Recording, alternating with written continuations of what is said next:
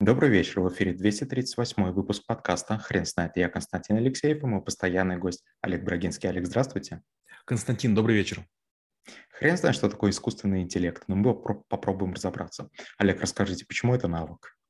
А, был период, год, наверное, 92 и я влюбился в историю одного из наших профессоров, что вот искусственный интеллект создаст скоро решающие машины, которые помогут нам решать домашние задачи, сложные научные какие-то эрзацы, будут стихи писать, кино даже снимать. Я подумал, вау, не может этого быть. И этому посвятил большую часть своей жизни. Я написал программы, которая в крестике-нолике играла беспроигрышно, в шашки играла беспроигрышно, а, имела высокие шансы выиграть в шахматы.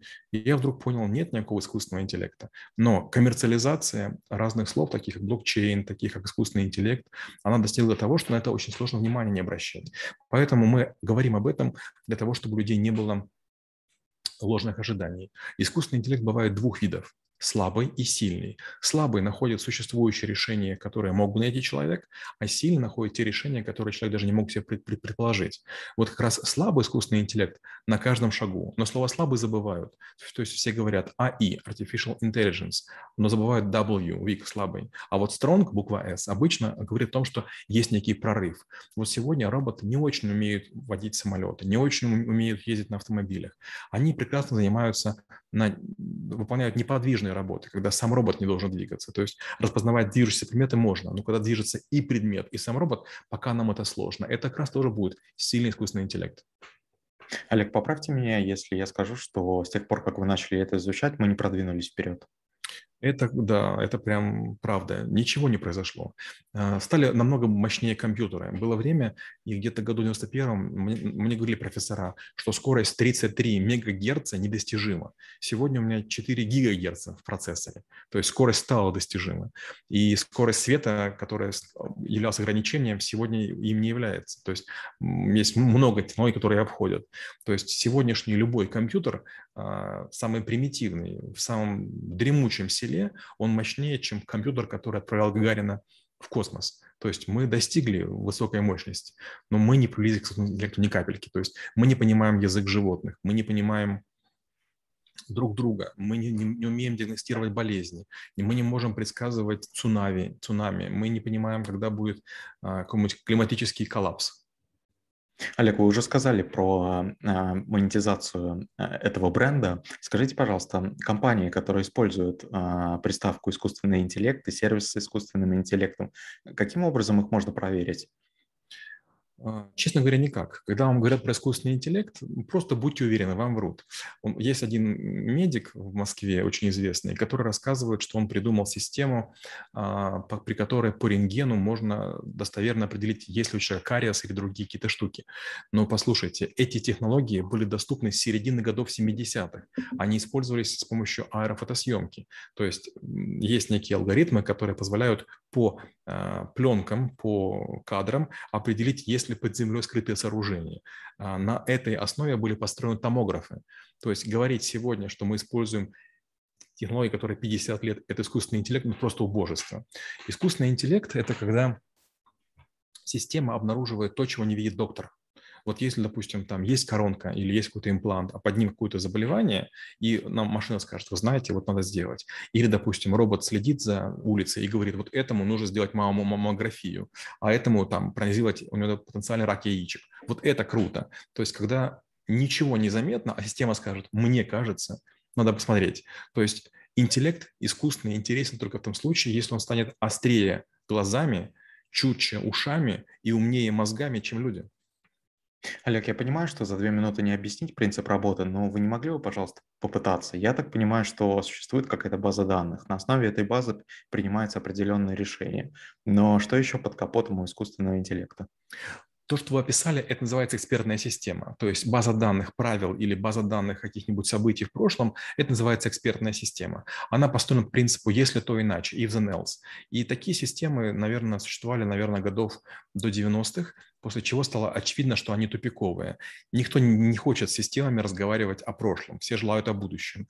И тут появились нейронные сети. Нейронные сети – это уравнения, которые предсказывают, какой будет тренд. И на коротких промежутках времени они работают хорошо. То есть, если три дня было холодно, наверное, четвертый день какой будет тоже холодный. Вопрос, могут ли они предсказывать погоду на 100 дней вперед? Ответ – нет, не могут. У нас нет пока машины времени, мы пока не умеем заглядывать в будущее. В чем сложность искусственного интеллекта? Мы не можем проверить, насколько он правдив, пока не наступило предсказанное им время.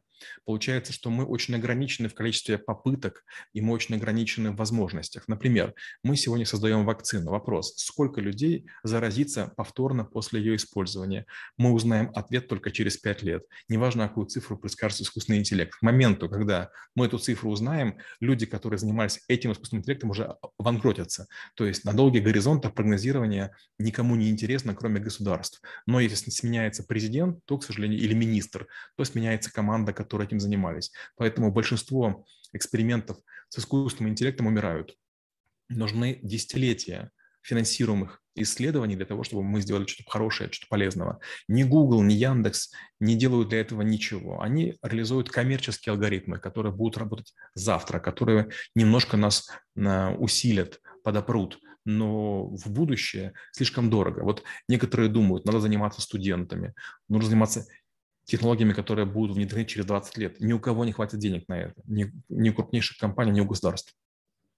Олег, расскажите, пожалуйста, все-таки в каких сферах искусственный интеллект продвинулся? Он продвинулся очень узко. Есть э, искусственный интеллект – это не одна наука, как математика. Это там порядка 50 подходов, которые применяются кто-то в ценных бумагах, кто-то в эм, страховании, кто-то в здравоохранении, кто-то в предсказании погоды, кто-то в логистике. То есть есть методы, которые кратковременно разным группам аналитикам нравятся, те в них влюбляются, начинают использовать и извлекают пользу. Но как только алгоритмы становятся распространены по всей индустрии, по всей нише, по всему рынку, преимущество исчезает. И начинают искать новые алгоритмы. Получается, что вот есть гонка вооружений, а, когда пытаются построить более мощные танки, более сильные дроны. То же самое есть у математиков. Все пытаются построить более крутые уравнения. И если бы кто-нибудь это сделал, это имя тут же было бы известно.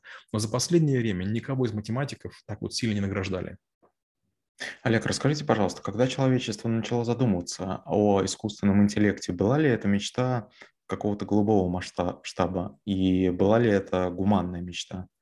Да, безусловно, было много рассказов фантастов, которые говорили о том, что было бы здорово, если бы роботы нас ограничивали в том, что мы не понимаем.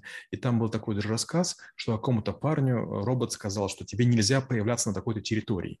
Парень очень обиделся, подумал, какая-то железяка будет за меня решать. Он туда пробрался, его укусила летучая мышь, а у него оказалось несвертывание крови от яда летучих мышей. И он умер. Получается, машина не то чтобы запретила ему там появляться, а она сказала, высока вероятность того, что у тебя будет не сворачивание крови от укуса летучей мыши, а парень все-таки этого сделал. И вот представьте, если у нас будут роботы, роботы смогут заменить сотен медсестер. Например, конечно, было бы здорово каждое утро палец к чему-то прикладывать, вам бы анализировали вашу кровь, и вы не заказывали бы себе еду, а ваш какой-то там, там 3D-принтер вам печатал нужный суп, нужную кашу и нужный десерт. Вы были бы максимально здоровы. Там было бы нужное количество витаминов, там было бы нужное количество апохмелина и всего чего угодно. Вот это было было бы круто. То есть искусственный интеллект, он нужен не для того, чтобы за людей думать, а для того, чтобы э, рутинные задачи, которые было бы здорово довести до каждого человека, масштабировать. Потому что за президентом, конечно, можно следить, и там за ним бегает 100 врачей, а за, за конкретным человеком, за вашим соседом, то кто будет бегать? Никто. Может только, только машина это. Олег, расскажите, пожалуйста, а трэбл-шутер должен уметь построить искусственный интеллект или просто разбиваться, разбираться в основах? А, вот тут, знаете, такая очень тонкая грань. Когда мы говорим про алхимию, когда мы говорим про кабалу, когда мы говорим про, про гештальтизм, когда мы говорим про мисмеризм, НЛП, гипноз, астрологию, хиромантику, френологию, я говорю, мы должны врага в лицо знать. К сожалению, искусственный интеллект тоже враг. И очень часто нам рассказывают, вот такая-то система является искусственным интеллектом. Я говорю, показывайте, где решающие модели, где решающие механизмы. И в конце концов оказываются там какие-то очень простые правила. Нам говорят, это как бы там такие гуру построили. Да я сам такой гуру, я таких сколько угодно строил, скорингов и, чего угодно. Сказки рассказывать не надо. Если в мозги системе можно влезть, давайте глянем. Если нельзя, не надо рассказывать, что это искусственный интеллект. Или они аудируемые, и предъявите, или убирайте ее нафиг, потому что система, которая непонятна, в крутых местах стоять не должна. Олег, расскажите, пожалуйста, пример своей практики, когда искусственный интеллект вас удивил. Такое было неоднократно. Я по молодости пытался много разных экспериментов проводить. Я написал пять систем искусственного интеллекта, которые не очень были хороши, две терпимые. Они называются «Малышка». «Малышка 1», 2, 3 и так далее. «Малышка 7», с ней можно было разговаривать, и она очень четко понимала, кто работает на компьютере, я или не я, то есть пароль можно было не ставить.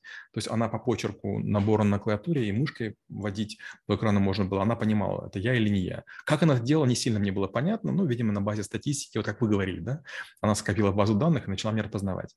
Я с ее помощью помощью пытался проанализировать разные книги. Коран, Тору, Библию. И вдруг э, меня что удивило, а, оказалось, что граф действующих лиц и событий всех э, книг великих религиозных, он очень близок вот это, конечно, мне было, для меня было очень большим открытием. Я ожидал противоречия. Я комсомолец, я против религии. Я уже предвкушал, что напишу статью, которая скажет, что религии друг другу противоречат, а это как бы уже плохой признак. Все оказалось очень плохо. Я с унынием обнаружил, что эти книги, во-первых, каждая из них очень логична, во-вторых, они друг с другом хорошо согласуются. У них правильные временные горизонты, у них правильно действующие лица. Я был шокирован, я был удивлен.